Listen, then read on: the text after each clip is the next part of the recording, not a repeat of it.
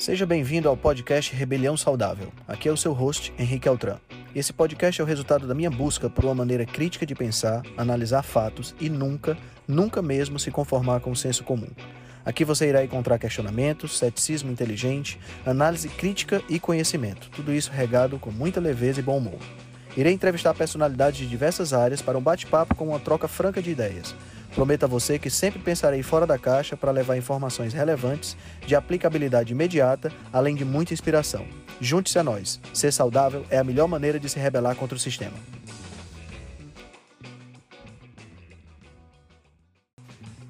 Esse é um episódio da série The Upside Down. Nessa série, eu saio do posto de entrevistador e sou entrevistado. A gente compartilha um pouco do nosso conhecimento, do nosso estudo, para que você possa ter a melhor informação. Galera, antes de começar o podcast, eu tenho que falar para vocês de uma novidade espetacular. Entre os dias 5 e 11 de julho desse ano, 2021, nós vamos estar realizando o maior evento virtual que já aconteceu na área de nutrição aqui no nosso país. Chama-se Jornada Rebelião Saudável. Vão ser sete dias, cada dia com três palestras, totalizando 21 palestras ao vivo, com sessão de perguntas e respostas que você poderá assistir nessas datas que eu acabei de falar. Além disso, a gente vai ter todas as palestras gravadas para você poder ver e rever quantas vezes quiser e um grupo dedicado do Telegram onde a gente vai passar as novidades, as notícias e você vai poder tirar suas dúvidas. Então vai ser uma ocasião imperdível para você se atualizar, aprender cada vez mais e literalmente mudar a sua vida. O que é que você deve fazer? Entra no link que está na descrição desse podcast para que você possa adquirir seu ingresso. Aproveita, porque os preços promocionais de primeiro lote vão acabar já já. Boa noite, gente. Estamos ao vivo aqui. Hoje vou conversar com meu amigo Henrique Altran. Vamos aguardar o pessoal. Ó, já chegou o Henrique aí. Vamos ver, fazer o convite aqui. O cara é rápido. Oi, Cássia, tudo bem? Fala, doutor Eduardo. E aí, mestre? Tudo bem, cara? Tudo show de bola, e você? Pelo, que legal, legal conversar contigo aí. Coisa boa. Tá no frio você, rapaz? É, aqui tá frio, cara. Aqui você tá... tá? Eu tô em Porto Alegre. Ah, tá certo, tá certo. Eu vi que Aqui falou tá... com a Gabriela essa semana aí também, né? Foi, foi sim. Aqui tá quente pra caramba, bicho. Aqui tá fazendo 28 graus. É, eu, olha, nós devemos estar aqui com uns uns 13, 14 agora. Deixa eu ver se, se eu acho aqui. Porque nós tivemos essa semana aí, talvez a primeira semaninha de frio mesmo, assim, a semana toda. É, acho que tá 14 graus. O negócio aperta até quando? É, cara, começa em maio e, e geralmente maio, às vezes abril faz uns friozinhos, às vezes maio. Esse ano começou mais pro final de maio, fazer uns dias mais frios e vai até setembro, assim. Uh, mas geralmente entre junho e agosto ali, que é o período mais crítico aí, que de vez em quando, que volta e meia neva na serra, que em Porto Alegre ah, faz, abaixo, faz abaixo de 10, assim, alguns dias. Uh, mas em geral a gente fica aí nos, por volta dos, dos 12 a 15 graus aí, 17, 18 durante o uhum. dia. É um friozinho, eu gosto, cara. Tem gente, ah, muita pô, gente... bom demais. Eu prefiro frio do que calor, cara, sem dúvida. É mesmo, cara? Pô, é. tu mora, tá morando Agora, no lugar... eu tô morando no lugar Exatamente, aqui é quente é. pra caramba. Eu gosto, eu gosto de pegar uma praia e tal, entendeu? Mas assim, eu ainda prefiro, eu ainda prefiro um pouco mais de frio. Eu acho que a temperatura assim, se fosse para me mudar para um lugar, a temperatura ideal seria algo em torno de 20, 22 graus, seria o ideal para mim. É, é. Mais frio do que isso é interessante, mas aí você não pode pegar uma praia de calça de banho, né? É, é. Pra praia. Eu, pra praia eu é complicado. Calor na praia, cara. Na cidade, assim, eu não, não sou muito fã do calor, não. Eu sinto muito calor. Eu sempre fui muito calorento, assim, eu suo. Aham, eu sou também. Eu sou desse modelo também. Então, eu suo pra caramba. É, a gente passa mais tempo no ar-condicionado, na verdade, mas então tu, não é que tu passa calor o dia inteiro, mas é. Eu, eu não acho agradável, assim, ficar no pegar, ficar pegando sol, no calor, tal. Eu curto mais um dia, um clima mais, mais ameno. É, eu também, eu também. Acho Mas, bem melhor. Bom, eu uh, como vai ter gente aqui que vai estar assistindo essa live aí e que talvez não te conheça, né? Algumas pessoas do meu perfil, eu, eu quero que tu te apresente aí como, como meu convidado aí. Com, com ah, legal. legal. Eu quero que tu conte a tua história. Eu sei que tu é estudante, tu te apresenta, é uma, é uma ironia, né? Tu, tu um cara com conhecimento que tu tem, você se, te, te, apresentar como estudante, né? Mas... Mas eu sou, eu pretendo continuar um eterno estudante. É. mas, mas é verdade, Eduardo. Eu, na verdade, assim, não. eu sou, eu sou, eu sou Henrique, né? Henrique Altran, sou daqui do Nordeste do Brasil, estou aqui em Fortaleza, né? Eu comecei a minha, a minha, minha carreira, vamos dizer assim. Eduardo, me dá dois minutinhos que meu, meu celular está o tempo todo querendo desligar. Deixa eu só carregar aqui um minutinho, tá? Claro. Rápido. Bom, o... vamos ver o que, que ele vai. Acho que ele vai desligar e vai ligar de novo aí. Quando eu ia começar a encher linguiça. Pronto, já voltei. Tá, tudo certo. foi rápido, foi rápido. É porque ele estava querendo, ele estava querendo, estava entrando naquele modo de desligar e eu e às vezes dá essas tilt aí no, no Instagram. Então, como eu estava falando, eu estou aqui no Nordeste do Brasil. Né? Eu comecei a minha, minha carreira de falar em público, de gostar de dar aula, essas coisas todas. A memória mais antiga que eu tenho é quando eu tinha oito anos de idade. Eu lembro, assim, as minhas. Eu sou, eu sou nerd assumido, tá? Sempre fui, desde, desde pequeno, eu sempre fui aquele aluno que sentava na primeira fila e que nas férias gostava de estudar a matéria que ia acontecer no segundo semestre. Né? Eu sempre fui desse modelo. Né? Então, é, uma das memórias mais antigas que eu tenho da, dessa época, é, eu era aluno do, da segunda série, dos baixinhos, né? tinha oito anos de idade, e a professora, a tia Helena, pediu para a gente fazer um. juntar uma, uma, uma dupla ou uma equipe e fazer uma. Agora eu que vou te pedir um minuto aqui, porque tive uma invasão aqui no quarto. Olha aí, coisa eu linda. Falar de volta. Meu Deus, ela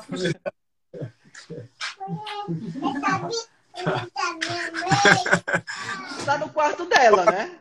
Ela entrou para pedir as meias, que ela tá de pijama e, e tá sem meia. Tu, tu invadiu, tu invadiu o quarto dela. Eu tô no quarto dela, hã? Por ah. isso que ela fala assim, pai, a minha meia, a minha meia. Coisa é. fofa. Você tem, você tem quantos filhos? Duas, né? Tem duas, Aí, duas filhas? É, eu tenho três. Mas certo. a primeira é primeiro casamento. Então hoje ela não tá aqui. Ah, e tá. aí as duas menores estão, uma de cinco uma de essa de dois, né? E aí Eita, é a hora que coisa boa. eu tranco aqui no quarto e elas ficam lá na sala. De vez em quando uma foge. Acontece. Acontece, tranquilo demais. Então, nessa época, cara, a tia Helena disse isso, né? Olha, forma as equipes aí e vocês podem estudar qualquer tema e tem 15 minutinhos para você apresentar o tema para a turma, né? Eu lembro demais, é, eu me juntei com meu amigo Daniel, Daniel Teles, não, não sei onde é que ele anda agora, de repente ele está assistindo a live aí, e a gente se juntou e fizemos uma, pensamos em fazer uma apresentação sobre insetos a apresentaçãozinha de 15 minutos virou uma aula de 45 minutos. Eu tinha 8 anos de idade na época. Então, essa é a memória mais antiga que eu tenho dessa história de ciência, de bicho. Eu sempre gostei muito dessa área, sabe? Quando foi na, em 1986, 87, na realidade, eu estava fazendo a sexta série, e aí eu tive contato com um grande professor de biologia daqui de Fortaleza. E aí a gente teve, um, teve uma certa afinidade e foi quando eu comecei a, a, a, enveredar por esse caminho da biologia, que é a minha primeira área de formação. Não cheguei a me formar, mas faltou muito pouco para isso, né? Eu comecei a dar aula muito cedo, né? Em 1992, eu tinha 17 anos de idade, eu comecei a dar aula. E em 93 eu comecei a fazer biologia na faculdade. Eu ainda estava no terceiro ano quando comecei a dar aula. E uh, em 1995, e aí a coisa muda um pouco de figura, em 1995, né, eu, eu sou meio velho, né, 46 anos de idade já, em 1995 eu me tornei representante de uma empresa de suplementos nutricionais. Então aí é onde a coisa entra com a nutrição, né, foi quando o bichinho da nutrição me mordeu. A, a, empresa é uma empresa muito tradicional, que trabalha com shakes, com chás, essa coisa toda, e com contagem calórica e tudo mais, mas mesmo assim eu comecei a enveredar por esse caminho da nutrição, comecei a estudar essa área, né? O, o, o que acontece, Eduardo, dentro dessa, dessa, dessa história, é que na biologia, todo ensaio clínico que é feito na biologia é um ensaio clínico randomizado, porque biologia trabalha com bicho, trabalha com célula, trabalha com placa de Petri, trabalha in vitro. não trabalha, quando trabalha em vivo, trabalha com bicho, não trabalha com gente. Então, uh, eu, eu fui enganado na, na, nessa seara da nutrição durante muito tempo pelos estudos epidemiológicos, porque eu achava que todo estudo era um estudo no ensaio clínico randomizado. Eu não entendia como é que funcionava essa questão dentro da nutrição. Em 2015, eu já estava aí com 20 anos como representante dessa empresa, eu me tornei vegetariano. Né? Mais uma vez, é, caindo nesse conto da, da, da, da, propaganda vegana de que é melhor para a saúde e tudo mais. Foi um dos piores períodos em termos alimentares da minha vida.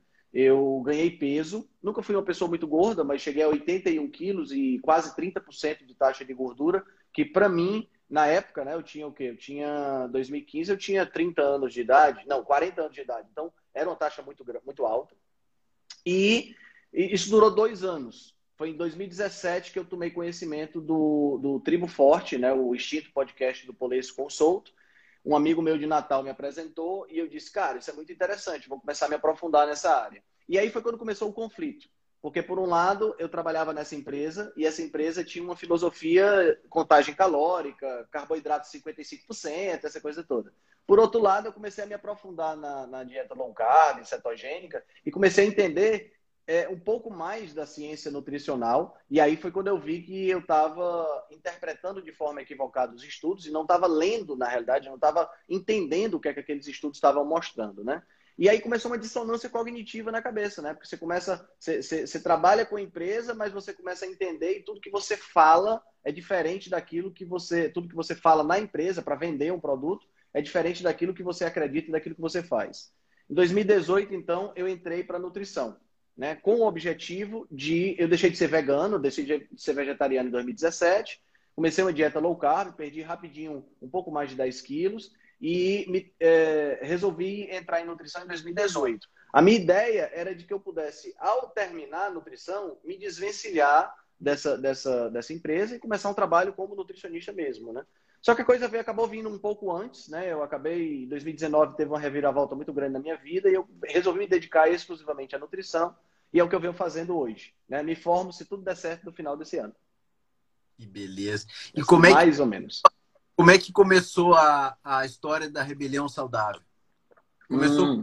É o nome do podcast? Ou é o nome é, dos é, outros? É, foi assim, eu li um livro muito bom que tem um autor americano chama Carmine Gallo. Ele tem uma, uma, uma, ascendência italiana e ele escreveu um livro sobre o Steve Jobs. Na verdade, ele escreveu três livros sobre o Steve Jobs e a Apple. Um desses livros ele explicou a, a como é que funciona a questão da, da, das apresentações do Steve Jobs, sabe? O Steve Jobs ele era um master, um mestre em termos de apresentações de vendas, né? E quando eu li esse livro, um dos capítulos lá é assim: encontre uma causa comum para a qual você possa lutar. E o Steve Jobs, ele, quando começou a carreira dele, a ideia era, era, era combater a IBM, né, que era a empresa, que era a Big Blue, que era a empresa que estava dominando os computadores da época. Depois veio a Microsoft. Então ele sempre tinha uma espécie de um inimigo. Né? Então ele sempre era parte de algo maior, de uma revolução. Ele estava, na época da IBM, ele estava contra a dominação e, e, e, a falta de pensamento criativo e essa coisa toda. Na época da Microsoft, a mesma coisa, né? Ele estava contra a, a, a, dominação dos computadores, essa coisa toda. Então, eu pensei, pô, eu preciso fazer isso em, de alguma forma com relação à nutrição. Né? Eu acho que se eu criar algo, se eu pensar em algo que possa ser, é, é, é, possa é, é, invocar as pessoas se sintam unidas em prol de um, de um, de um de, de, de, lutar contra algo que faz mal, eu acho que elas vão achar interessante e isso vai é, atrair mais pessoas. Foi aí onde surgiu a ideia da Rebelião Saudável, no finalzinho de 2019. Né? E aí começou o podcast também. Né? O podcast começou nessa época, no, no finalzinho de 2019. E em março de, dois, de 2020, né, no meio lá da, da, do início da pandemia, eu criei um grupo de WhatsApp com os profissionais que eu já tinha entrevistado no podcast, né? Foi quando, foi quando a coisa começou. E, e eram, sei o quê, umas 15 pessoas, mais ou menos, e a coisa foi crescendo, foi crescendo, foi crescendo. Hoje tem 125 profissionais lá no nosso grupo do Telegram, né? E foi exatamente essa a, a, a, história, mais ou menos, aí da rebelião saudável.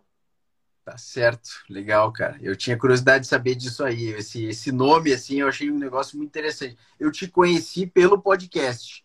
Ah, eu legal. Não, eu não sei te dizer como que eu achei o podcast, porque eu escuto muito podcast.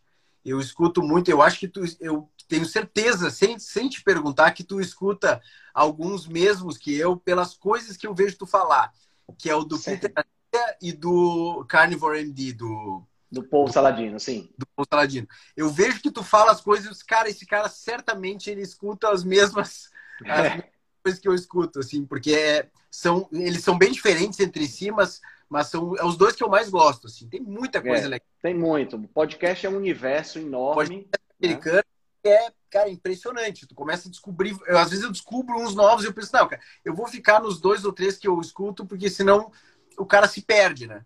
Exato, exato. E, e, assim, e você, pro... fica, você fica até sem, até sem tempo de escutar uma música, né? Porque às vezes você está escutando música e diz, porra, mas saiu aquele podcast, eu tô doido para escutar. Né? É impressionante. O podcast não é 15 minutos, né? É duas horas de conversa. É, exato, exatamente. Enfim, então, cara, por algum motivo, em algum momento eu caí no teu podcast, talvez seja no aplicativo ali, e comecei a escutar. Escutei várias, várias entrevistas uh, tuas do podcast. E aí, quando eu, como eu faço com os outros também, eu escuto alguém interessante, eu já vou no Instagram, já começo a seguir na rede social e tal. Então, te conheci por aí e a gente acabou. Uh, eu já conhecia também uh, o Souto e tal, faço parte do grupo lá do, do Diabetes, que foi como a, gente, como a, como a Gabriela me. Exato. Me, colocou em contato com vocês, né? Uh, enfim, então é, é, muito legal essa, esse mundo da rede social, é um troço muito louco, né? Porque tu começa Exato conhece, é. os teus horizontes se ampliam -se de uma maneira que é inacreditável. Para gente que é um pouco mais velho, que viveu uma época que não tinha isso, né? Exatamente. Eu 43, eu, tenho, eu sou da mesma geração que tu. Então, assim, cara, eu, eu fui ter celular no último ano de faculdade. Exatamente. Smartphone, eu já tava, já era ortopedista, já trabalhava, já estava em consultório. Aí que eu fui ter o iPhone com coisa. Então é uma coisa que, que a gente viveu e é muito vivo assim para nós, uma época em que tu não tinha nada disso, né? É. Mas... A gente só conhecia a galera da rua, né? A galera Exato. da rua e a galera do colégio. era, era um mundo muito fechado. Cara, até as coisas, as coisas mudam muito rápido. Até pouco tempo atrás, tu tinha que. Tu, tu queria ver um cara que tu admirava, um cara que, que era referência no assunto, tu queria ver o cara falando, às vezes tu tinha que fazer uma viagem pro exterior, pá, eu quero ver esse cara falar no congresso. Aí tu, tu cria toda aquela expectativa para ver o cara falando uma hora. E aí tu vê o cara falando sobre um assunto, pá, e aí tu fica, pá, aquela vez eu vi o cara falando, tive com o cara pessoalmente, fui lá apertar a mão dele depois. Hoje tu tem acesso a esse cara, 500 outros, um material infinito que tu não consegue dar conta.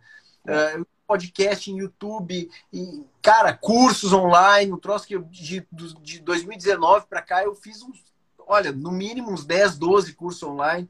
Então, assim, a gente tem é, ferramentas e oportunidades de aprender que não acabam mais, né? É verdade. A gente, a gente fica, a gente se coloca até numa posição de que a gente tem que ter cuidado para não se estressar de tentar acompanhar tudo, né? É aquilo que o, que o Zé Neto sempre fala nas palestras dele, né? Que o primeiro passo é você selecionar aquilo que você vai, aquilo que você vai ler, aquilo que você vai cursar, porque não dá para você hoje, hoje em dia é humanamente impossível você saber tudo, né? É diferente, você não tem como ser hoje, você não tem como ser um Leonardo da Vinci, é. que era artista, físico, né? Um Isaac Newton, né? Não tem como, porque a vastidão do conhecimento é muito grande até isso, isso na medicina é uma coisa bem clara, né? Porque as especialidades foram surgindo no último século e dentro das especialidades foram surgindo as subespecialidades. Chegou num ponto que, que a coisa se torna uh, pior, de certa forma, na maioria dos casos, porque o cara é sub, sub, sub especialista. Então, é.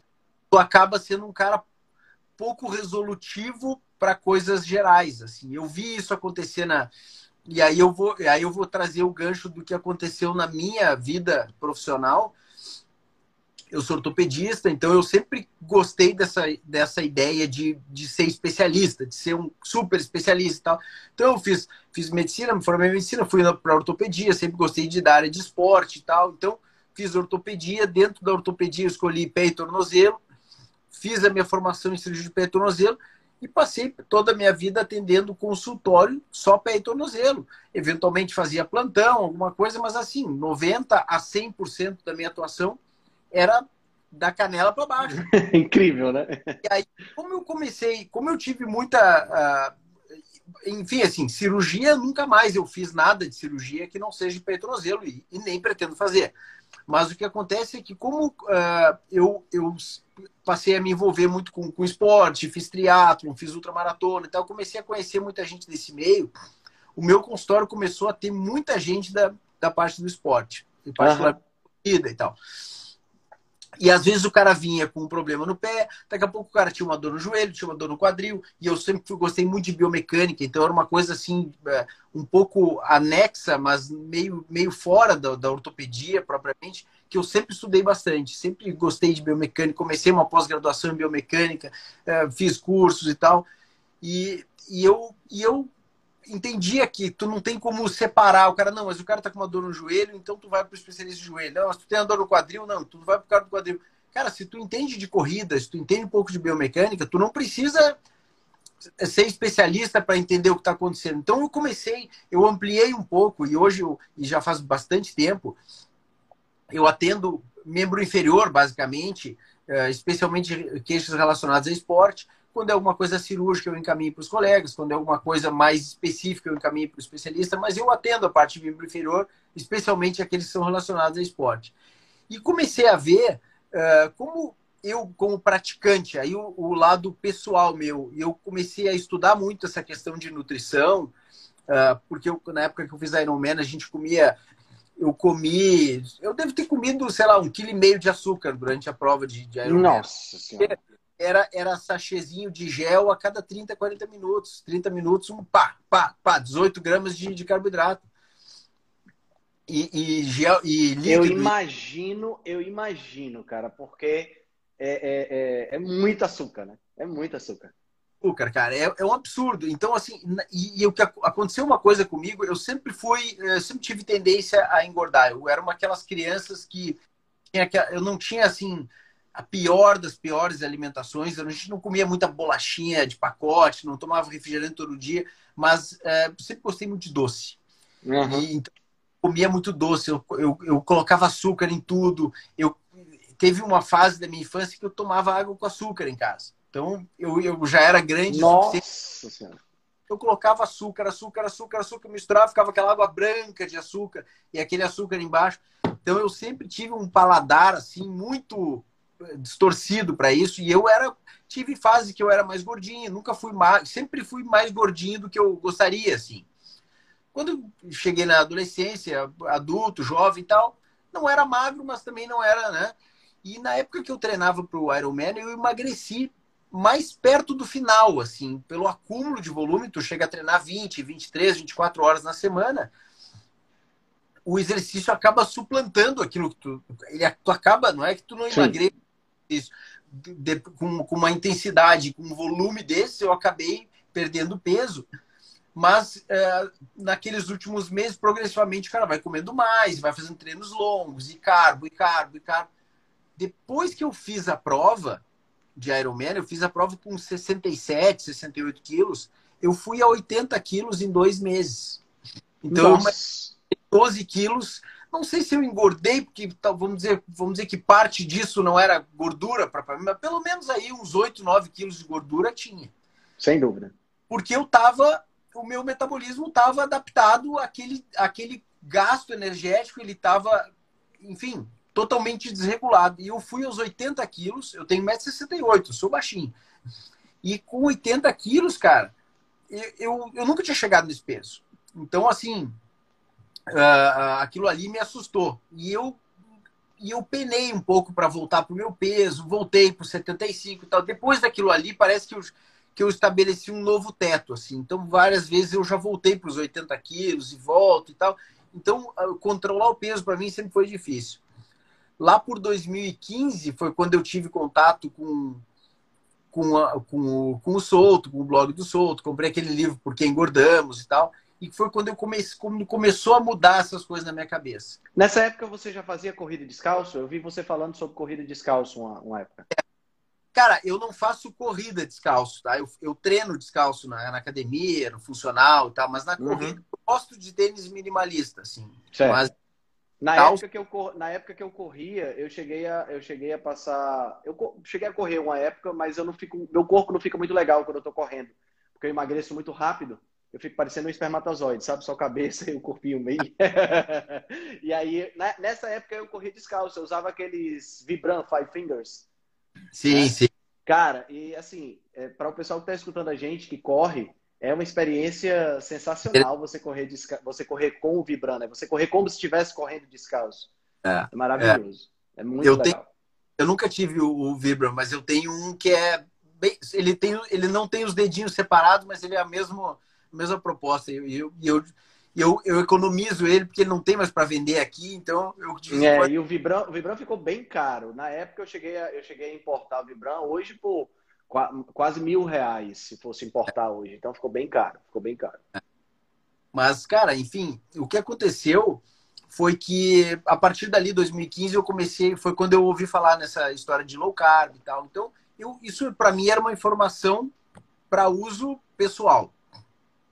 Em 2016, eu, eu mais uma vez cheguei num peso bem alto. Eu tive um início de ano bem estressante. Assim, eu tive minha avó doente, que acabou falecendo, minha filha mais nova, mais nova não, do meio, mas é a do meio agora, né?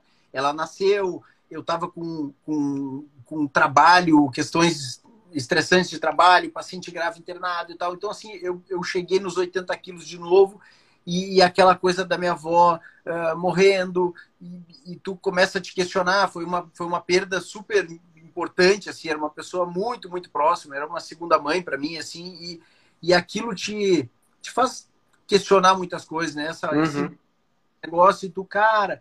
E aí tu vê aquelas, aquelas coisas de estilo de vida, de, de prevenção, de doença crônica. A minha avó sempre foi eh, gordinha e tal. E, e eu resolvi dar uma mudada. E aí eu peguei e fiz uns exames de laboratório, 126 de glicemia de jejum. Sério, aí, cara? É, com 36 anos. Não, 37, 38. Daí o cara, ferrou, né? Eu tô com essa idade, eu vou estar. Tá, é, o diabetes é uma doença que não tem cura. O cara, uma vez que é diabético, não, não existe ex-diabético, né? Isso é o que a gente aprende na faculdade. Então, assim, cara, eu daqui com 50 anos eu vou começar a amputar os dedos do pé, cara. Esse é o meu futuro. Eu pensei, eu vou ficar, eu vou ficar broxa, cego e amputado. É isso aí, é isso aí. Eu não tinha nem 40, entendeu? E, e, vou morrer com 60. Cara, esse é. Isso é o que acontece com o diabético que não, que não uh, muda o estilo de vida. E isso é o que os, os médicos dizem. Diz, olha aqui, ó, a tua doença é assim, ela vai evoluir assim. Ah, se tu te cuidar, se tu fizer tudo direitinho, nós vamos jogando para frente essas coisas. Mas, mas é, vai acontecer. Mas é um caminho que tu, é inevitável né?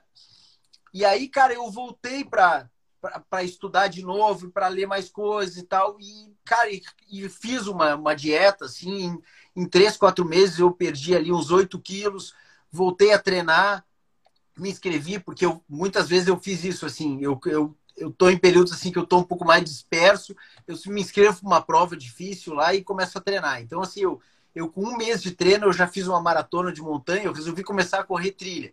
Aí eu fiz uma maratona gordo ainda, com, com, praticamente com 80 quilos, fiz uma maratona de montanha que eu me arrastei, fiz um tempo super ruim, mas sabe aquele troço assim, não, fui lá, já completei 42 quilômetros, aí dali dois meses já me inscrevi para uma de 50 quilômetros, e aí, cara, emagreci, e aí depois daquilo a coisa começou a se encaixar, e aí eu não parei mais de, uh, de, de, me envolver nesse, com esse assunto, a ler, Entendi. estudar e curso. Uhum.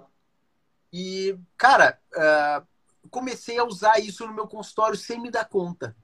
Porque os meus pacientes que eram uh, com problema ortopédico, era o gordinho, era gordinha e tal, dor no pé, artrose, é, problema de tendão, aquelas coisas, doutor, só, tu tem que perder peso e tal. Pois é, doutor, mas é difícil e tal. Eu disse, mas difícil como? Como assim difícil? O que, que tu está fazendo? Foi nutricionista? Fui, ele me passou a dieta, mas é, tem que comprar é lanchinho de, de duas em duas horas, de três em três horas, é castanha aqui, é não sei o que, é barrinha, é não sei o que. E eu disse, cara, olha só, quem sabe tu faz diferente. E eu comecei a aconselhar. e, e sugerir, olha, faz assim, tenta simplificar isso, tudo, vamos, vamos tentar fazer menos refeições. Aí explicava a coisa da insulina.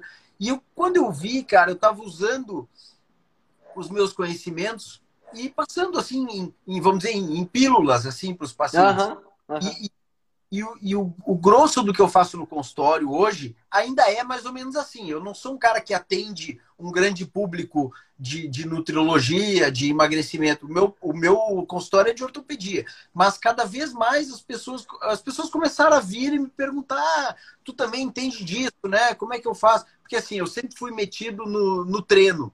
O cara tá, tá correndo e tá com uma lesão. Eu disse: como é que é o teu treino? Como é que é a tua planilha? Ah, então tu vai fazer assim, fala com o teu treinador que eu, não quero que tu faça esse treino, eu quero que esse treino substitua por esse, porque o meu conhecimento de biomecânica, de corrida, de ajuda, claro, me permite ter essa. Então, assim, eu, eu além de ser metido no treino do cara, eu comecei a me meter na dieta do cara. Uhum, uhum.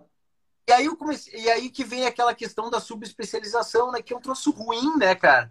Porque se cada queixa, cada partezinha tu tiver aqui num profissional diferente, ninguém te conhece, ninguém integra isso, aí tu fica naquela ilusão, ah, não, mas o legal é uma equipe multidisciplinar. Sim, cada vez que o cara vai consultar, ele vai juntar cinco profissionais, então, dentro de uma sala para atender ele junto. Ou ele vai achar que o cara que tem uma agenda de 12, 15 pacientes no dia, cada paciente que sai, ele vai pegar e vai ligar para o nutricionista, vai pois mandar é. para o treinador. Cara, isso aí, não existe isso. É tu verdade. tem que ter que te conheça um pouco mais, que, que, que, que, que cuide um pouco mais de ti. E, e eu falo. E, e nesse aspecto, Eduardo, é, te interrompendo rapidamente, nesse aspecto, a alimentação deveria estar no domínio público de todo e qualquer profissional da área de saúde. Tá entendendo? O nutricionista, ele deveria ser aquele cara que pega os casos mais é, esdrúxulos, aqueles casos mais estranhos, mais complexos, né? ou até mesmo a, a, a, uma coisa um pouco mais específica, um atleta, alguma coisa do tipo. Mas as orientações básicas, isso que você faz, tinha que estar na boca de todos os profissionais de saúde, tinha que estar na boca do médico, tinha que estar na boca do fisioterapeuta, do terapeuta ocupacional, do psiquiatra, do psicólogo, tá entendendo? Porque é essa falta de informação na área de alimentação que trouxe a gente até aqui né? nessa, nessa situação caótica que a gente tem hoje do ponto de vista de saúde. É, e, e, infelizmente o que a gente vê é que, claro, tem aqueles uh, que tem uma condição eh, econômica melhor que o cara diz, não, faço a, a, minha dieta, eu faço acompanhamento com nutricionista do esporte, eu faço, eu vou no, no, no médico para dieta, ou vou no, ou faço treino, treino de não sei o que, que não sei. Tem gente que tem um monte de profissional em volta. Sim, sim. Mas a maioria das pessoas não tem é, condições para isso, ou não tem tempo para isso. E, e, eu, eu sou, eu, eu acho que, assim como uh, muitas vezes eu, eu digo para o paciente que ele não precisa ter sempre um, um treinador de corrida para ele fazer um exercício, para ele praticar uma corridinha, uma eu, às vezes eu dou umas orientações e digo, olha, cara, tu acha que é, precisa de um, de, um, de um profissional? Cara, se tu quer competir, se tu quer performance, com certeza tu precisa de alguém. Claro, claro. Agora, se tu quer fazer exercício por uma questão de saúde, se quer fazer um treino aeróbico, cara, isso é uma coisa simples tu ensinar para o paciente. Mas, é. mas o médico tem que saber. A Sim. mesma coisa da alimentação. Se é um caso complicado, um paciente obeso, um paciente diabético com medicação, uhum. uh, ou até que usa insulina, ou um paciente com uma intolerância alimentar grave, aqueles pacientes que tudo que ele tenta não dá certo. Cara, esse cara é óbvio que ele precisa de um nutricionista, ele precisa testar as coisas, ele precisa fazer. Agora, o cara queria orientações gerais, assim, ah, cara, eu queria perder peso, eu queria saber como é que eu faço a alimentação em relação ao meu treino, é, queria, sabe, não precisa todo mundo de nutricionista, né? Não, tu não precisa sempre, ah, eu, eu, eu corro e preciso de um nutricionista, todo corredor precisa de um nutricionista. Cara, não precisa. Entende? Eu concordo, eu concordo com você e eu. E, e... Mas, mas eu acho que as pessoas têm que ter o conhecimento. Sim. Tu tem que ter, o, tu tem que ter a informação. Tu ficar recebendo tudo muito passivamente nunca vai ser suficiente. Tu nunca vai saber o suficiente e tu sempre vai estar na mão dos outros. E, e assim, te digo mais, cara, o cara que, que quer tudo passivo, ele não quer melhorar, ele não quer resolver a vida dele porque ele gosta de deixar as coisas na mão de terceiros. A é. pessoa que quer, que quer ficar bem, que quer se cuidar, ela, ela naturalmente é uma pessoa que se interessa por aprender. Exatamente. Não só os médicos e todos os profissionais de saúde têm que aprender o básico, como tem que ensinar para os pacientes. Os pacientes têm que entender o básico. Eles têm que entender e vão atrás. É, eu falo para os pacientes, ó, o meu Instagram eu falo muito mais de, de nutrição do que de ortopedia. Pô, vai no Instagram, tem um monte de coisa, um monte de vídeo. Aí tu vai lá, tu vê que o cara não vê nada, entendeu? Uhum. Uhum.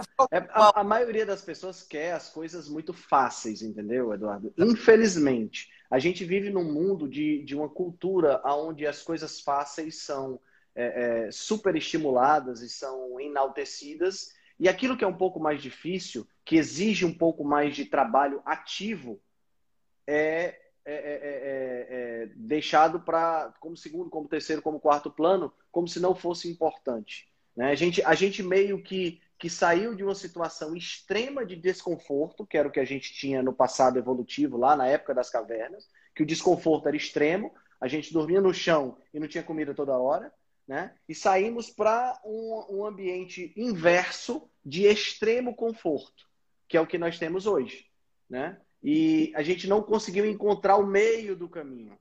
Porque o meio do, do caminho é assim: ninguém precisa abandonar o ar-condicionado num dia quente. Claro que não. Ninguém precisa a, a, abandonar um chuveiro quente num dia muito frio. Né? Não é isso que, que a gente está sugerindo. Ninguém precisa jogar fora toda a tecnologia que foi desenvolvida.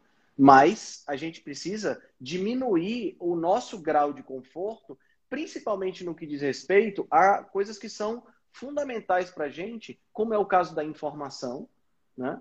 É, e nesse caso aqui que nós estamos conversando sobre a, a informação no que diz respeito à alimentação, né? E assim, é, eu acho que isso deveria estar na base do processo de formação dos nossos filhos, entendeu? Essa, essa capacidade de questionar, essa capacidade de perguntar, sim, mas por que isso? Por que é dessa forma e não dessa forma? Porque questionar é uma coisa muito complicada.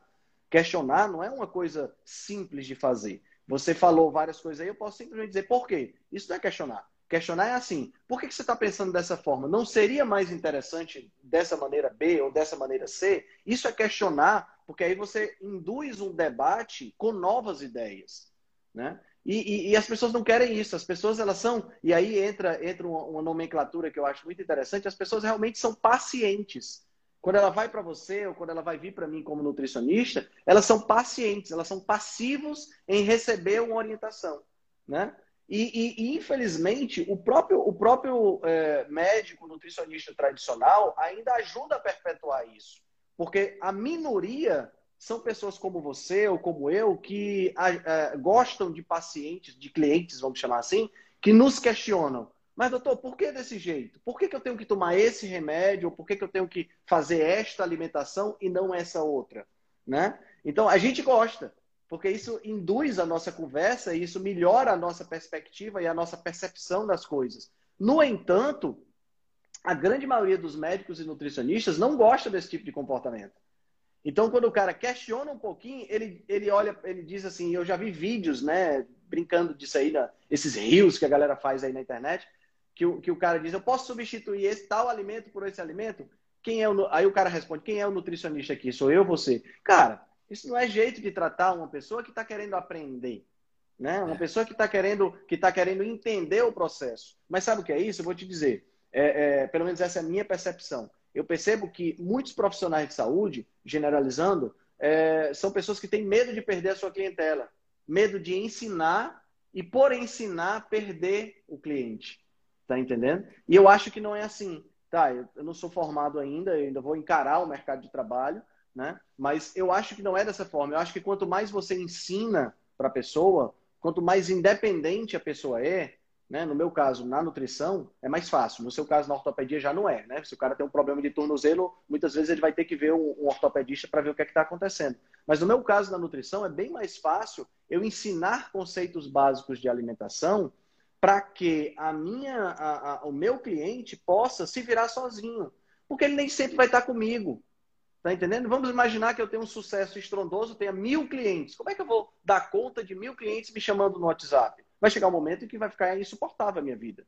Né? Então, se esse cliente ele sabe se alimentar, se esse cliente ele entende conceitos básicos de alimentação, ele pode ir para um restaurante, ele pode ir para um aniversário, ele pode estar no supermercado, na, sei lá, no, na, na, Europa para fazer compras para o frigobar do, do, hotel dele e ele vai saber o que comprar e o que não comprar. Tá entendendo? Ter liberdade de, de e ter e autonomia, saber saber se cuidar sozinho, porque senão tu deixa o cara dependente. O cara vai pegar vai pegar o cardápio ali do nutricionista, putz, e agora?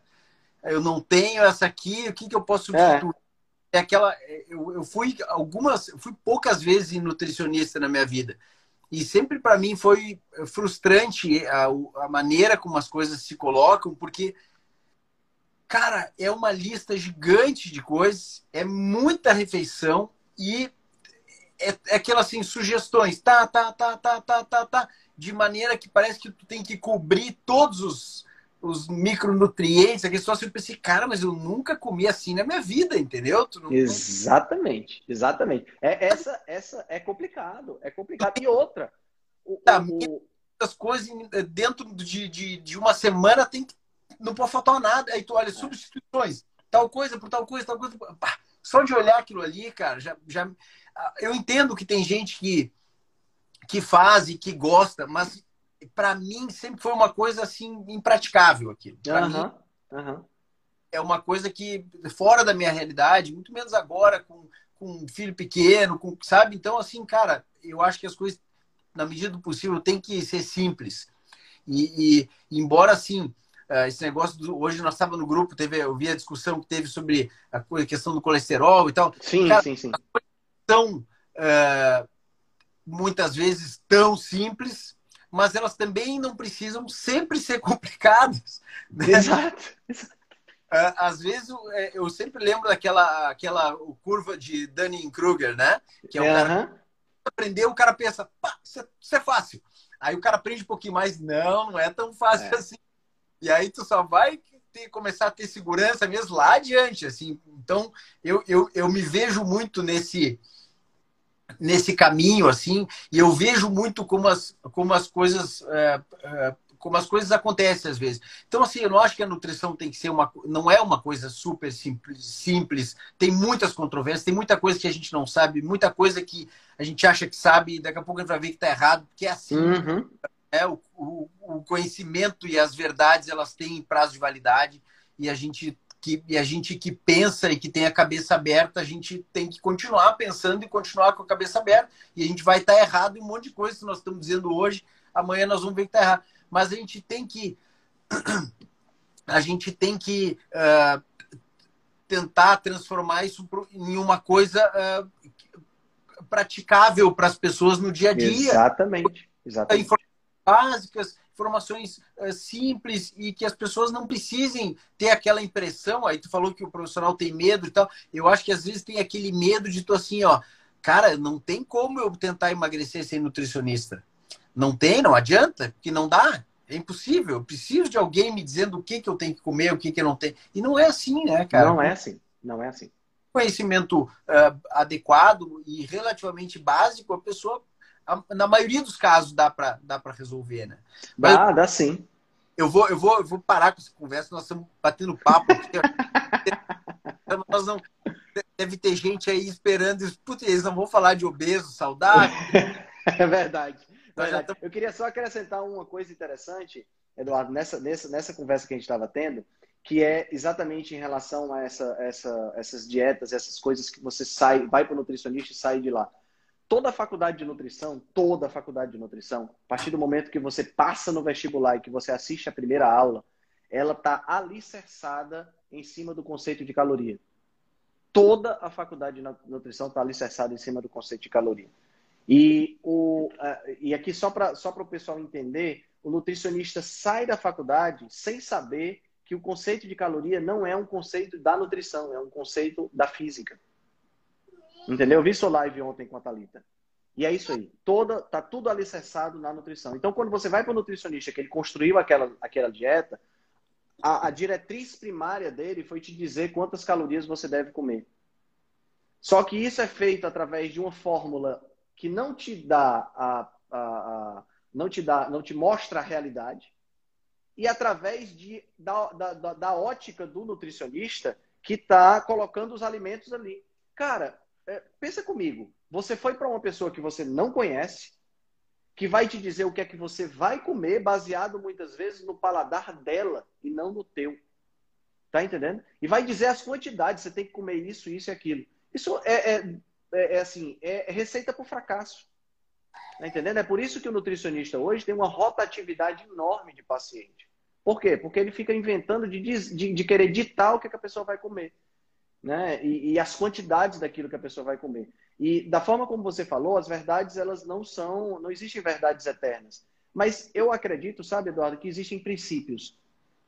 Tá entendendo? E esses princípios eles são praticamente imutáveis. Né? Então, por exemplo, uh, você não vê na natureza animais com peso diferente daquele peso geneticamente programado ou daquele peso é, é, específico, né? daquele peso daquela espécie. Um leão gordo, um elefante é, é, magro demais. Você não vai ver esse tipo de coisa. Né? Por que, que você não vai ver? Porque não há uma variabilidade, essa variabilidade ela não existe porque o leão segue exclusivamente o instinto dele e come exclusivamente aquilo para o qual ele foi desenvolvido, evoluído para comer. Né? É, é, um leão não olha assim e diz, pô, hoje eu não estou com vontade de comer carne. Se o leão disser que não está com vontade de comer carne, ele morre, porque carne é aquilo que ele vai comer. Né? Uma vaca diz, pô, não quero mais comer capim. Enjoei. Já era, enjoei de capim, então vai. Né? O o, o, o é, é, então, se, se você pensar dessa forma, nós seres humanos, a gente tem uma característica muito interessante. A gente mudou o ambiente alimentar, e aí a gente pode pegar isso aí para enveredar para o tema da nossa live. A gente mudou o nosso ambiente alimentar para pior, de uma forma assustadora. Tá entendendo? A, a, a, gente, a gente transformou a, a, a forma como a gente come numa ciência nutricional impossível de você, de você aprender. Porque a gente mudou esse ambiente de uma forma trágica, tá entendendo? Nenhum outro animal muda o ambiente alimentar dele, só o ser humano mudou. E a gente mudou para uma situação muito pior. Né? A gente trans, conseguiu transformar até mesmo alimentos é, é, que seriam teoricamente alimentos saudáveis, nós conseguimos transformar em alimentos que podem trazer problema, como é o caso, por exemplo, de uma, de uma fruta. Tá entendendo? Outro dia eu estava conversando, inclusive, com a Thalita, e ela estava falando que o marido dela começou a fazer jiu-jitsu. E é do, do, do, pessoal dos Grace, né? E aí lá nos Grace tem uma história de uma dieta. A dieta dos Grace. Né? E o cara o cara estava falando que é, essa dieta do, do, dos Grace tem alguns alimentos que você não pode misturar, de acordo com a filosofia deles lá. E um dos alimentos que não pode misturar são alimentos cítricos. Certo? Não pode misturar. Então o cara disse em entrevista que, como ele não pode misturar laranja com outras comidas, quando ele está é, numa refeição e ele está afim de comer laranja, ele faz uma refeição com 15 laranjas. Você está entendendo? Então quer dizer, até nada. Isso. Até, até a comida de verdade se tornou perigosa por conta da cabeça da gente que fica complicando as coisas. Você está entendendo? Então, quer dizer, infelizmente, eu escrevi um post há um ano e um pouquinho atrás que era assim: nutricionista, profissão desnecessária. Que eu comparava a nutrição com fazer, fazer sexo e ter filhos. Não deveria ter orientação para isso. A gente deveria saber fazer do jeito que a gente sabe fazer sexo. Ninguém chegou, opa, você bota isso aqui. Não é assim que funciona. Você sabe fazer. A alimentação deveria ser a mesma coisa. Mas depois que eu escutei essa história que a Thalita me falou, eu digo, não, precisa de um nutricionista. Porque até para comer comida de verdade, as pessoas precisam de orientação. Né? Loucura, né? É, e aí a mudança de ambiente gerou essa obesidade. Pronto, vamos entrar aí no nosso tema para o pessoal não achar que a gente está enrolando. Tá. É, não, é, a gente tem esse, esse, essa questão de, de sempre ver a obesidade. A obesidade, ela é, é muitos, muitos é, tratam é, como uma doença ou, ou, um fator de risco importante para muitas doenças. Isso é uma coisa, uma questão conceitual. Assim, eu muitas vezes me refiro como doença, mas é, possivelmente, na verdade, ela, ela seja um fator de risco, né, para muitas doenças. Ela é uma Sim. característica a obesidade ela é, ela é definida pelo índice de massa corporal ou pelo percentual de gordura e ela, e ela é uma característica física que está relacionada a muitas doenças. Então, a, a, rigor mesmo, ela tá, provavelmente não deveria ser uma doença em si, porque ela não uhum. tem sintomas, sinais e alterações é, próprias a não ser da composição corporal.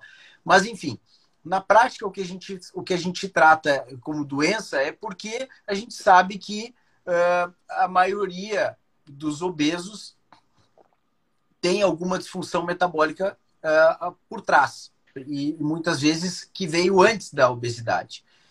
Mas existe aquele grupo de obesos que são os chamados obesos saudáveis, que são os obesos que não têm alterações uh, no seu metabolismo, que têm os exames de, normais de perfil lipídico, têm glicemia normal, eles têm uh, não tem alteração do, da, da, da, insulina sérica, ou seja, elas, eles parecem tolerar bem os carboidratos, parecem não ter resistência insulínica, eles simplesmente têm um acúmulo maior de gordura. E a, a questão toda é, é, isso: será que existe realmente esse obeso saudável? Ou será que isso é uma questão de tempo? E esse é simplesmente um obeso que ficou primeiro obeso e depois doente, e não aquele que ficou primeiro doente e depois obeso.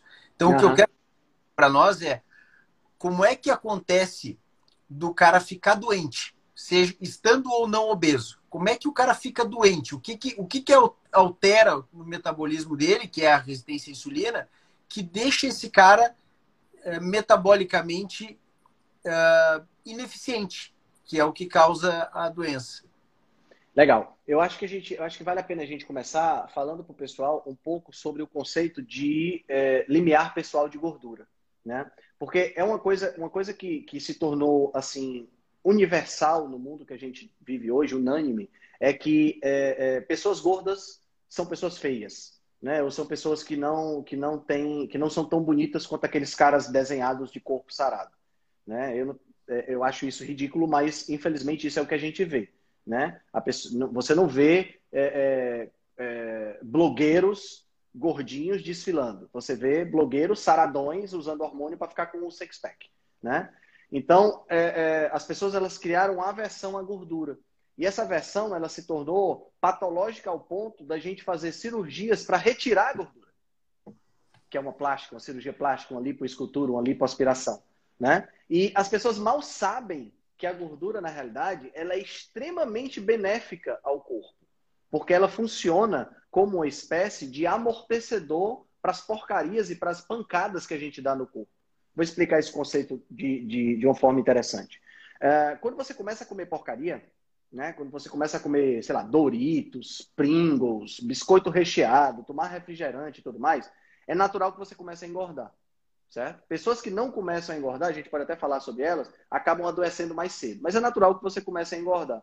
E cada pessoa tem uma espécie de quantidade de gordura que ela pode suportar até o momento aonde essa essa até o limite máximo aonde ela continuando a fazer o que ela está fazendo, isso aí vai se reverter em doença metabólica. Né? Então é como aquela história do, do, do daquele monge, né? Que o discípulo chega e, e começa a falar e o monge começa a servir chá para o discípulo, né? E o copo começa a encher, começa a encher, daqui a pouco o copo começa a transbordar, e o discípulo, você não está vendo que está transbordando? Ele diz, você veio aqui para pedir orientação e você está só falando. O seu copo está cheio, não tem como caber mais nada aí. Né? Então é mais ou menos essa ideia da, da, da, da desse limiar pessoal, né? limiar individual de gordura.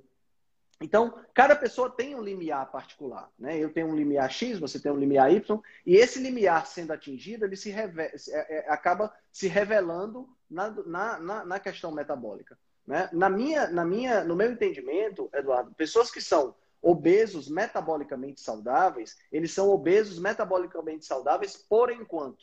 Tem, tem que ter essa ressalva, tá? Porque o que acontece é o seguinte: são pessoas, entre aspas, privilegiadas por conseguirem engordar e armazenar mais gordura e não estarem doentes a partir daí.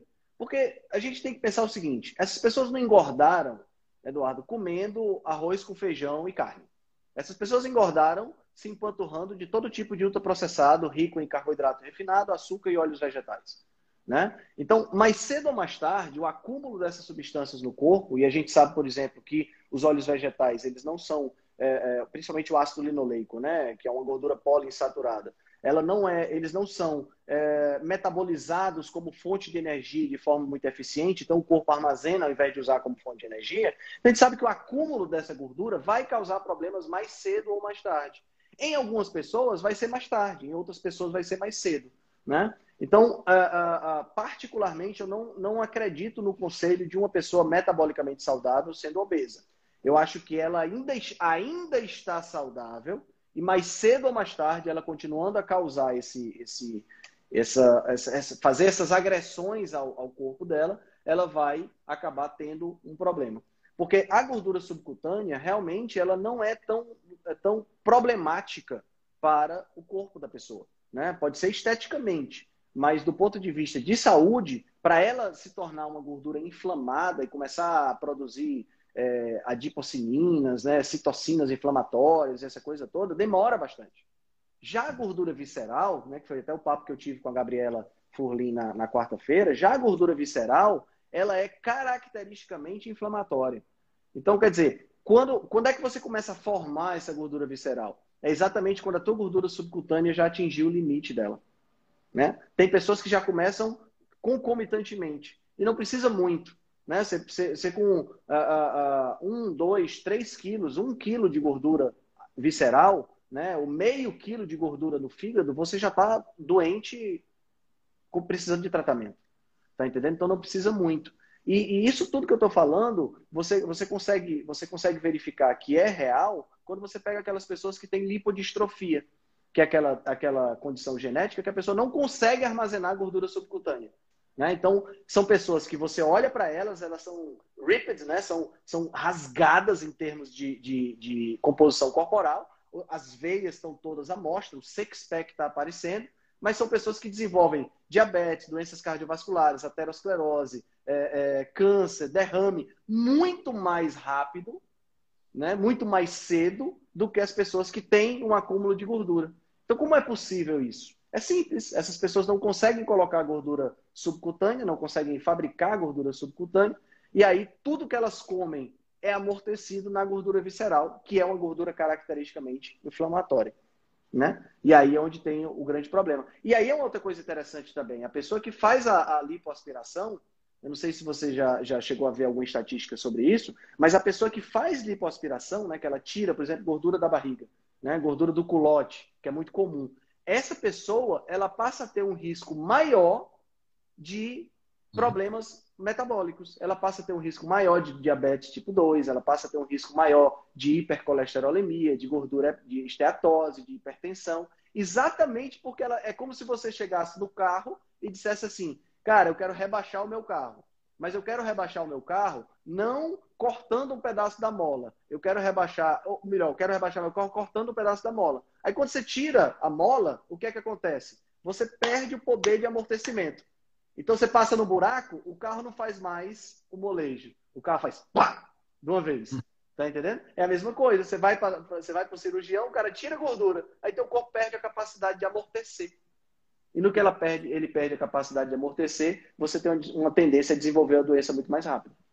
É, a gordura que deixa de se acumular no subcutâneo, tu, tu, vamos dizer assim, tu elimina espaço de subcutâneo onde tu acumularia gordura e ela vai direto para a região visceral, onde ela é Exato. altamente e que e causa doença. Isso, uh, uh, pessoas que fazem cirurgia uh, plástico, fazer lipoaspiração, às vezes abdominoplastia, cirurgias que tiram quilos e quilos de gordura, aquele é o reservatório que muitas vezes permite que a pessoa engorde um pouco mais sem necessariamente ficar uh, metabolicamente doente. Aí quando tu tira aquilo ali, tu perdeu a, uma, uma proteção, entre aspas, né? Porque a gente, a gente Exato. a gordura que balança é a gordura que não é tão problemática. Uhum. É a gordura, aquela barriga dura é que é, é que é o problema.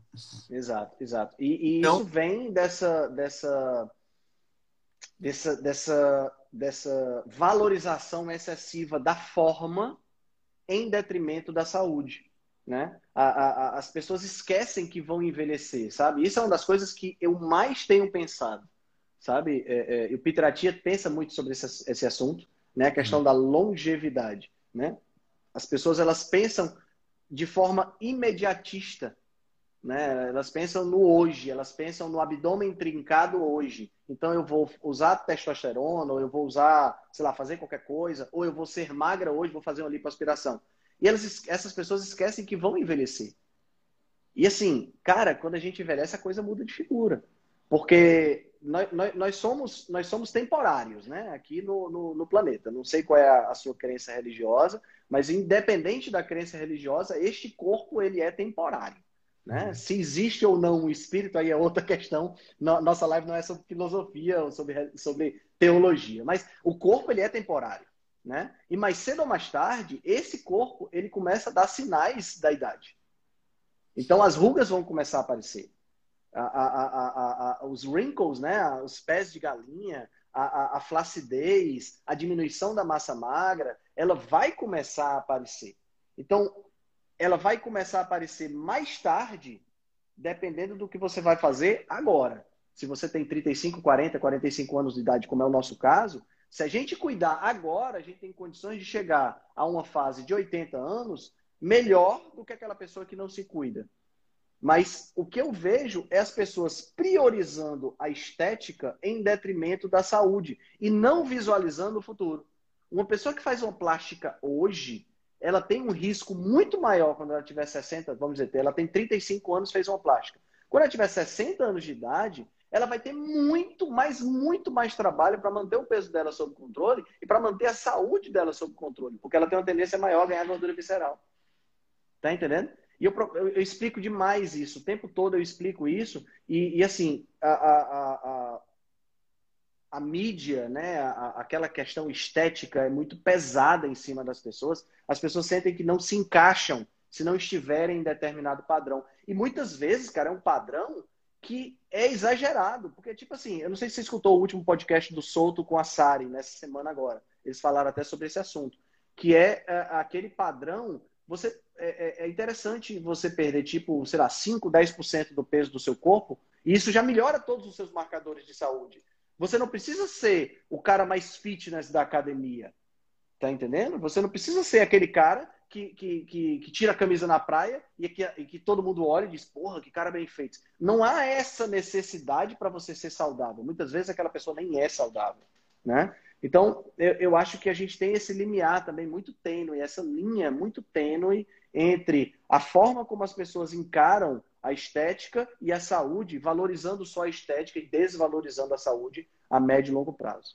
É, esse tema aí, é, é, ele, ele, ele, ele vale uma discussão dos dois extremos, né? Se for pensar. Sim, sim. Um, sim. Aquela, aquela glamorização da, da obesidade, essa, essa pregação assim de que a gente tem que se aceitar e que cada um é bonito do seu jeito e tal, como se não tivesse associado a doenças, a hábitos ruins, a, a, a né? São, não são coisas que a gente deve defender. É a mesma coisa que a, é a gente glamorizar, como acontecia antigamente, o cigarro. Uhum. Coisas eram bonitas e que deixaram de ser. Então, obesidade, a gente não tem que, sem, sem deixar de, de levar em consideração uh, que é muitas vezes é uma doença, que as pessoas têm, que é um, é um drama para as pessoas. Uh, a maioria não gosta. Eu acho que ninguém gosta de ser, de ser obeso, né? Mesmo claro. quem gosta, eu não acredito, sinceramente, né? Uh, então, assim, mas sem desrespeito, tratando isso como um problema que é e não sim, sim. Longe de ser uh, preconceituoso, mas também sem ser hipócrita e, e, aceitar uma coisa que, na verdade, é um, é um problema. Né? É, e... é, é, é só te interrompendo nesse ponto, Eduardo, eu acho que as pessoas elas estão elas estão confundindo se aceitar como é e acomodação. Eu posso me aceitar como eu sou e procurar sempre evoluir.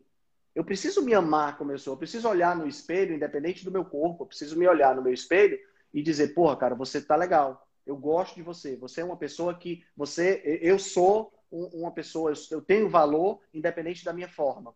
Mas isso não significa que eu tenho que ficar com essa forma. O que acontece muitas vezes é que esse movimento chama body positive, né? É um movimento que está é, é, é, em relação a coisas que é, é, ele deveria existir em relação a coisas que não dá para mudar. Uma cicatriz, uma queimadura, um, um, uma, uma, uma pigmentação da pele, são coisas que não dá para mudar. Mas quando se fala em obesidade, é, é, justificar continuar é, obeso porque você está acomodado e não quer mudar, aí é, aí é, aí é outra coisa totalmente diferente. Tu, tu te gostar é justamente mais um motivo para se, te cuidar, né? Exato. exato. Então, te, é óbvio que tu vai te, se gostar. E por se gostar, tu não vai ficar daquele jeito. Vai fazer tudo que tiver a teu alcance para não ficar assim, com toda a dificuldade que isso possa ter, né? Exatamente. Julgar o, o conseguir ou não conseguir, mas é, é, ajudar, enfim, mas, mas ver as coisas de uma maneira menos distópica, né? E, e, e o outro lado que tu falou, só para a gente encerrar esse assunto, é o, o lado da, da, do, da estética acima da saúde. E eu acho que eu não, eu não tenho nenhum eu não tenho nenhum preconceito contra a estética. Eu acho que a estética é uma coisa importante. Acho que é uma hipocrisia a gente dizer que não se importa com isso. Claro, claro botou um cenário bonito, uma praia bacana aí atrás de ti e tal. Porque, pô, porque é legal. Claro, é bonito, claro. É. E outra coisa, você não vai, você não vai pro. Você pode até não continuar, mas você não começa uma paquera com a mulher se você não se encantar pela, pelo que ela tem. Independente gente... dela ser bela ou não no contexto geral, mas você tem que achar ela bela. Né? Então, a assim, a estética ela tem sua função. A gente gosta de tudo que é bonito. A gente claro. gosta praia bonita, a gente gosta de um apartamento bonito, de uma casa arrumada, a gente gosta de ter um carro bonito, e a gente quer também ter, a gente também quer ser bonito, né? Sim. Sim. Gosta de olhar para quando tu vê uma criança, tu, a primeira coisa que tu diz é tu diz que é linda, que é bonitinha e tal. Deus o livre uhum. tu feia, tá louco? Entendeu? Então, assim, a gente. A estética é uma coisa que faz parte e não tem nada de errado nisso. Acho que é, faz parte a gente. O autocuidado Uh, diz muito sobre a pessoa, sobre uma, um cara que se cuida, que, pô, aquilo que eu mais uso e que eu mais uh, uh, preciso na minha vida é o meu próprio corpo. Então eu tenho que cuidar dele. Se eu não cuidar do meu corpo, vou cuidar do quê? Entende? Exato. Exato. Acho que não tem nada de errado. O erro que tem é que as pessoas não sabem o preço que elas pagam pela estética. Elas, elas pagam preço, mas elas não sabem. Então, tu fazer uma, uma lipo ou uma abdominoplastia, tu tirar 10 quilos de gordura sem saber que isso tem consequência para tua saúde, ou até meio quilo, um quilo, sem saber que isso pode ter uma consequência para tua... Às vezes tu é uma pessoa magra, tem uma gordurinha localizada, pô, mas isso aí, ah, tu já tem um limiar de gordura baixo. Às vezes tu tira aquela barriguinha e, e, e uns anos depois está com síndrome metabólica. É. Então, e, e a pessoa não sabe disso. Se souber e quiser pagar o preço, é que nem tomar hormônio. Ah, é muito controverso, tem gente que não quer nem ouvir falar, tem gente que é a favor. Cara, se tu souber e quiser pagar o preço, beleza, cada um faz o que Mas quer. Mas tem que, ser, tem que ser avisado, tem que ser explicado. Mas precisam saber disso, né? E, e, e a ética ela é importante, mas ela não vale mais do que a tua saúde. Né? É. E, e, muitas pessoas, cara, têm uma, uma. Elas, não sei, talvez por conta da, da, dessa pressão midiática que a gente vive hoje, ela quer se encaixar, elas querem se encaixar num molde inexistente. Né? Tipo assim, a pessoa ela quer, não, eu quero ter o corpo da fulana de tal, certo? Então, eu, eu me lembro agora de uma, de uma pessoa específica, que é uma amiga, que chegou para mim e disse que queria ter o corpo da Bruna Marquezine. Aí eu disse, bom, eu não sou um cara muito ligado em televisão, né? Aí eu fui pesquisar quem era a Bruna Marquezine. Aí eu olhei para o corpo da Bruna Marquezine, olhei para minha amiga e disse, qual o sonho que você está querendo né? Você acordou desse sonho quando? Porque você não vai nunca ter o corpo da Bruna Marquezine. Porque a Bruna Marquezine é fininha, é mionzinha. Aí, você, aí a, a, a minha amiga ela é mais forte, tem mais bunda, tem mais culote. Tem... Não vai, vai, ter, vai, vai, vai retalhar a pessoa toda. Quer dizer, a pessoa cria na, na mente, por conta de toda a influência que, que a gente tem, ela cria na mente uma visão do que é belo, como se aquilo ali fosse a única coisa bela que existe na, na de, de, possível, é. né? E aí ela, ela quer é. se encaixar naquele modelo de qualquer forma. É, é tu achar uma, um motivo para ficar frustrado, né? Então aí, é, aí tem, aí são, são outras são é uma outra área de, de, de conhecimento aí que nós não vamos. É, não vamos mas, é, é, mas é legal como esses pontos se conectam, né, é. Eduardo? Que, que é, você tem aí a, aquela pessoa que, que, que é o obeso, você tem aquele que faz a lipoaspiração, você tem aquele que é, é, o magrinho que tenta ganhar peso, né? Que foi sempre foi o meu caso quando adolescente, porque eu sempre fui muito franzino, né? E eu tinha uns amigos que tinham mais corpo, e eu ficava, porra, eu queria ter um pouco mais de corpo. Eu nunca, nunca, eu nunca ultrapassei determinados limites, né? O quê? Na década de 80, na década de 90, é, era difícil você ter acesso ao hormônio. Eu poderia ter tido acesso a eles, eu nunca experimentei, nunca, nunca precisei usar, eu nunca quis usar, né? Uhum. Exatamente porque eu, não, eu ficava com medo dos efeitos colaterais, porque eu não tinha conhecimento para, né? Uhum. Mas, mas, assim, hoje é uma coisa banal na, na, nas academias, né? É uma coisa banal quando o cara vai ao médico, né? A, a, a, a pergunta já vem logo, você usa, você quer usar, ou então, o, o, cara muitas vezes nem fala que vai usar, passa um manipulado e na composição do manipulado tem um determinado hormônio, tá entendendo? E, e nesse aspecto, a nutrição ela se tornou muito, muito é, é, influenciável, muito influenciada pela indústria de suplemento e pela indústria da, dos manipulados. Né? Essa é uma crítica que eu tenho à minha profissão. Né? Os nutricionistas hoje, eles são é, é, é que nem os médicos né, que passam medicamento porque são é, levados pela indústria farmacêutica. Né? Então, eu costumo dizer a seguinte frase: a indústria farmacêutica está para a medicina, assim como a indústria de suplementos e manipulados está para a nutrição. Né? Infelizmente, a gente chegou nesse patamar.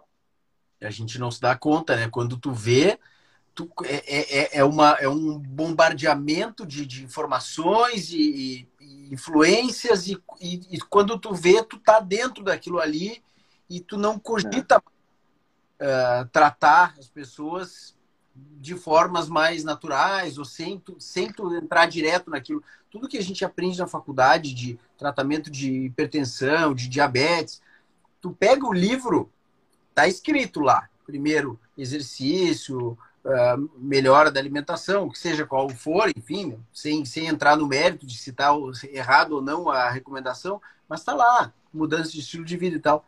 Tu chega na prática, no ambulatório, não tem isso. Tu vai, vai pegar um paciente do, do, do SUS lá que espera seis meses para consultar, para olhar os exames dele, dizer para ele fazer exercício, dieta e volta daqui seis meses. Não, ele não vai fazer, entendeu? É aquele troço. Ninguém faz, não. Já começa com medicação, já entra com troço. É. Não adianta. Tu vai, entende? É, é, uma coisa tão. E, e, e, tu vê o pessoal da, da área, assim, tem essa, essa crença, assim. Não adianta, esse troço de falar para mudar estilo de vida não adianta. E realmente, tem muita gente que não está disposta. É. Que está acostumada e quer remédio, quer, sabe? Mas, mas faz parte da nossa, da nossa atuação uh, a gente educar as pessoas. E a gente ser um pouco chato com essas coisas às vezes. Porque não é não é o paciente que vai dizer para ti, não, eu quero, eu quero remédio, não quero mudar meu estilo de vida e tal. Não é ele que decide isso assim, uhum, uhum. né? Pô, tu tem que uh, usa tua autoridade não para dizer que tu não vai dar explicação, mas para dizer que não, não é assim, cara. É, tem coisas que tu que tu, tu tem que participar do teu do teu tratamento. Tem que assumir uma parte da responsabilidade. Exatamente. Porque senão tu, porque senão tu, uh, tudo que der errado também, tu, se o médico diz assim, não, o médico aqui sou eu, que nem alguém falou ali embaixo, o médico aqui sou eu, é isso aqui, faz isso aqui, não discute, não pergunta, o remédio é esse. É, se não der certo, a responsabilidade... A, a responsabilidade é toda, é toda do médico. Mesmo. Né? Tu não é, dividir. E, e, e para o paciente acaba sendo interessante isso aí, porque ele se exime da responsabilidade, ele pode botar a culpa em alguém.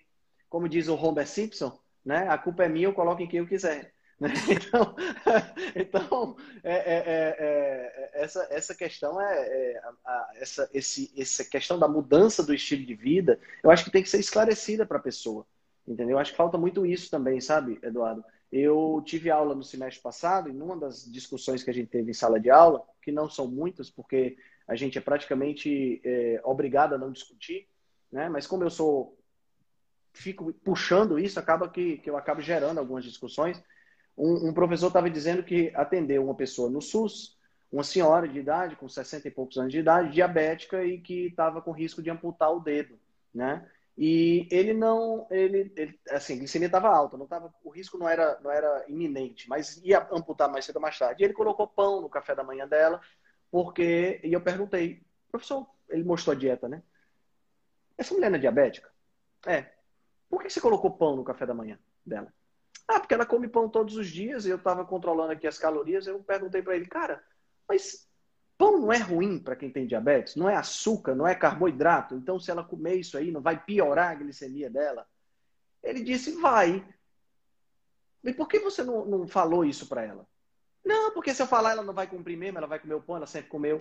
Eu digo, cara, quem é você para decidir pelo paciente o que é que ele quer ou não quer? A, a minha função como profissional é dizer, olha, minha senhora, é o seguinte, sabe esse pãozinho que a senhora está comendo? É ele que está fazendo a senhora ficar diabética, então a gente vai ter que tirar eu vou passar aqui a sugestão para a senhora tirando. Porque se não tirar, vou lhe dizer o que, é que vai acontecer. Você vai perder um dedo do pé, daqui a pouco você vai perder o tornozelo, daqui a pouco você vai perder o joelho, daqui a pouco você vai estar na cadeira de roda com amputada. A senhora sabia que diabetes dá amputação? Sabia, doutor. Pronto. Agora, eu estou dizendo isso para você e está aqui a dieta sem pão. Se você vai, se, se o paciente vai seguir ou não seguir essa dieta, não sou eu que tenho que decidir. É ele. Tá entendendo? É, é, é o livre-arbítrio e, a, e, a, e o julgamento dele, se vale a pena ou não. Mas se eu não, se eu não falar isso para ele, se eu não passar para ele essa informação. Tem, né? Isso, eu tenho essa informação. Então, é. se eu não disser para ele isso, cara, é, é, é, é, omissão, entendeu, Eduardo?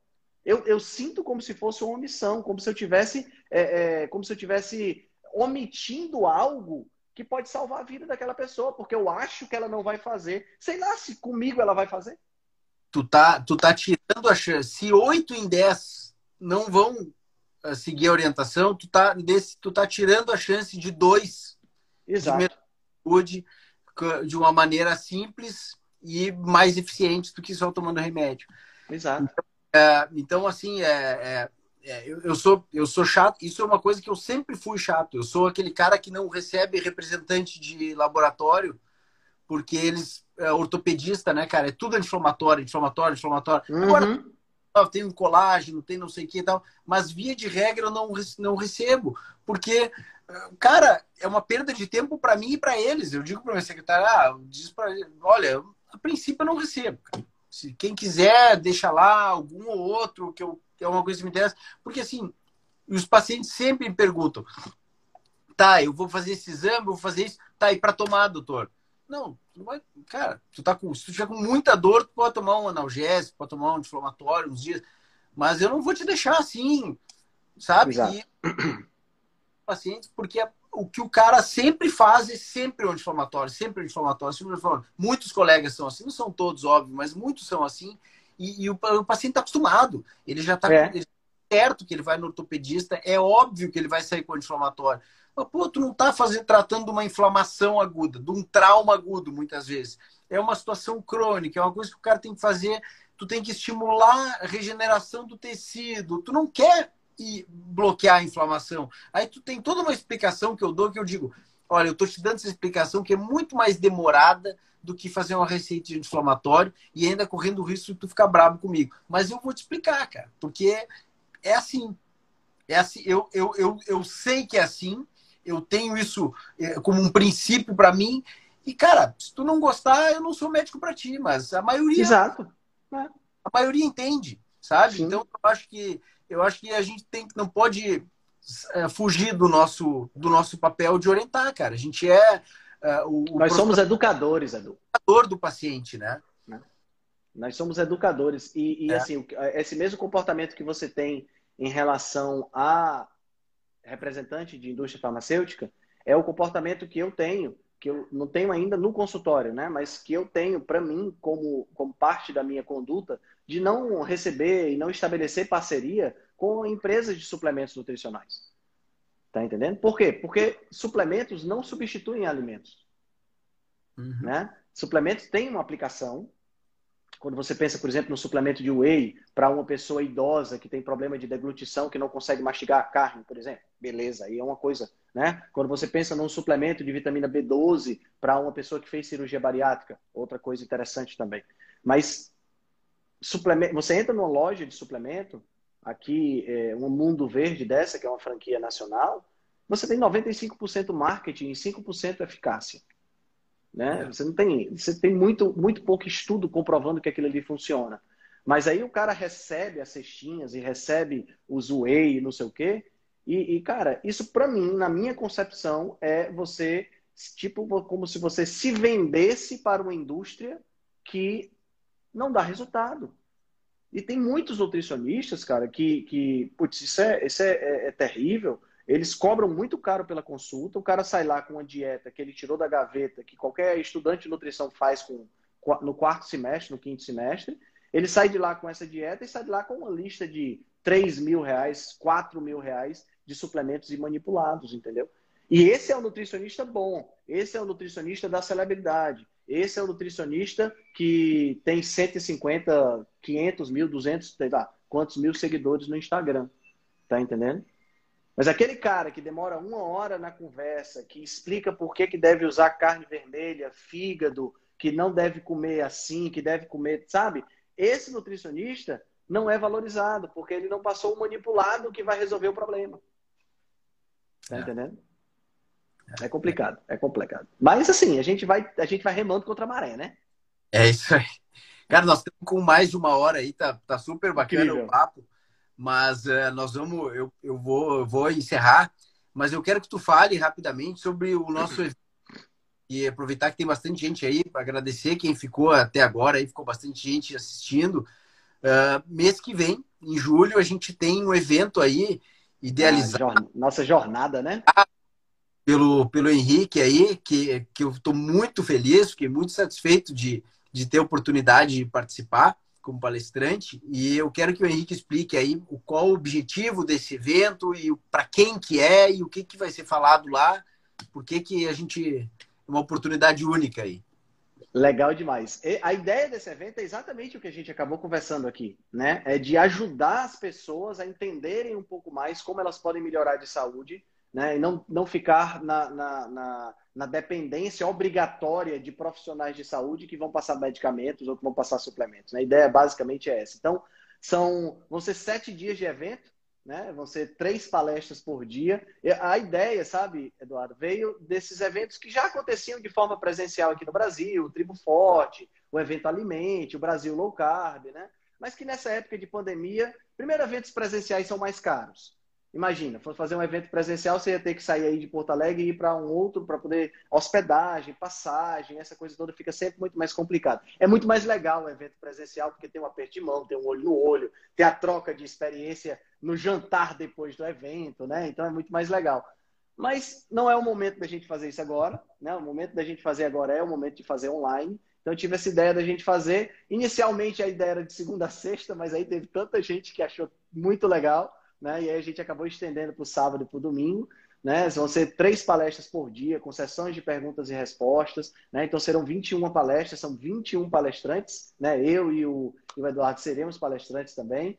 E uh, tem um grupo exclusivo lá no Telegram, onde a gente está interagindo já com as pessoas que compraram o, o, o, ingresso. E não só isso, né? a gente tem também, uh, as palestras vão ficar gravadas lá na plataforma da Hotmart a a princípio, vão ficar gravadas permanentemente. Então, a pessoa pode ver e rever quantas vezes quiser. Então, vai ser um, eu acredito que vai marcar muito a história da nutrição e da medicina aqui no Brasil.